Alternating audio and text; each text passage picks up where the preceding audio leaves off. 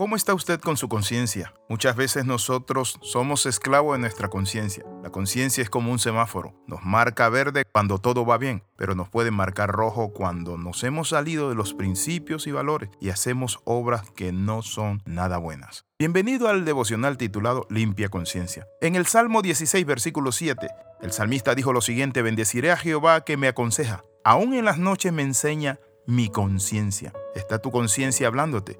¿Cómo está tu conciencia? ¿Eres consciente? ¿Tienes un pasado que todavía te persigue? ¿Estás cautivo de ella? ¿Qué es una limpia conciencia? Una conciencia limpia es la libertad interna en espíritu que viene de saber que estás bien con Dios y con el prójimo. El apóstol Pablo dijo lo siguiente en Hechos 24, 16. Por esto procuro siempre una conciencia sin ofensa ante Dios y ante los hombres. Esta palabra nos muestra a nosotros que una conciencia limpia tiene dos direcciones. En primer lugar, tiene una dirección hacia Dios. Por eso el apóstol Pablo dice, doy gracias a Dios que tengo una limpia conciencia ante Dios. Debemos estar bien con Dios. Debemos saber en nuestro corazón que no hay nada que esconder ante Él, que estamos con una conciencia limpia para poder adorarle, glorificarle, servirle con toda libertad. Pero también la conciencia debe estar limpia hacia los hombres. Debemos estar bien con nuestro prójimo. Debemos saber que estamos a cuentas con los demás, de manera que nadie puede señalarnos con el dedo o decir, me hiciste mal y nunca te disculpaste ni intentaste arreglar las cosas conmigo. Debemos estar bien con Dios si queremos que el Espíritu Santo haga Cristo real en nuestras vidas pero también, si queremos tener un buen nombre, necesitamos estar bien con el prójimo. Para estar bien con Dios necesitamos tener una limpia conciencia. Un hombre de Dios lo expresó de la siguiente manera. No puedes estar bien con Dios si estás mal con cualquier otra persona en el mundo. Entonces, ¿qué encontramos? Encontramos que la conciencia, mi amigo, necesitamos mantenerla limpia. En el Antiguo Testamento había una provisión para la conciencia en el libro de Levítico capítulo 6 dice así, que Dios hablaba acerca de las ofrendas de la expiación. Esas ofrendas se ofrecían cuando la gente cometía una transgresión. La palabra transgresión significa infringir los derechos de otro o tratarle injustamente. Hay padres que dañan a sus hijos y después le pesen su conciencia. Hay esposas, hay esposos, hay empleados, hay tantas personas que saben que su conciencia le acusa por algo malo que han hecho la ofrenda de expiación era una ofrenda especial que se ofrecía a Dios por los pecados que una persona había cometido contra otra persona. A Dios le afectan no solo los pecados que cometemos contra Él, sino también los pecados que cometemos contra otras personas. Por eso la Biblia dice y menciona específicamente algunos de estos pecados.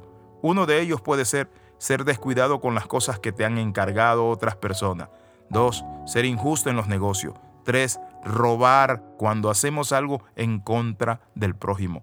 Engañar, quedarte con las cosas que te encuentras en lugar de devolverlas a sus legítimos dueños. Mentir. Si alguien había robado algo en el Antiguo Testamento o había perdido algo, si se le había extraviado, había mentido o engañado para conseguir algo. Dios demandaba que devolviera el valor total más un 20% de interés como una multa. Esto hacía del robo un negocio muy malo. Necesitamos volver a tener una limpia conciencia.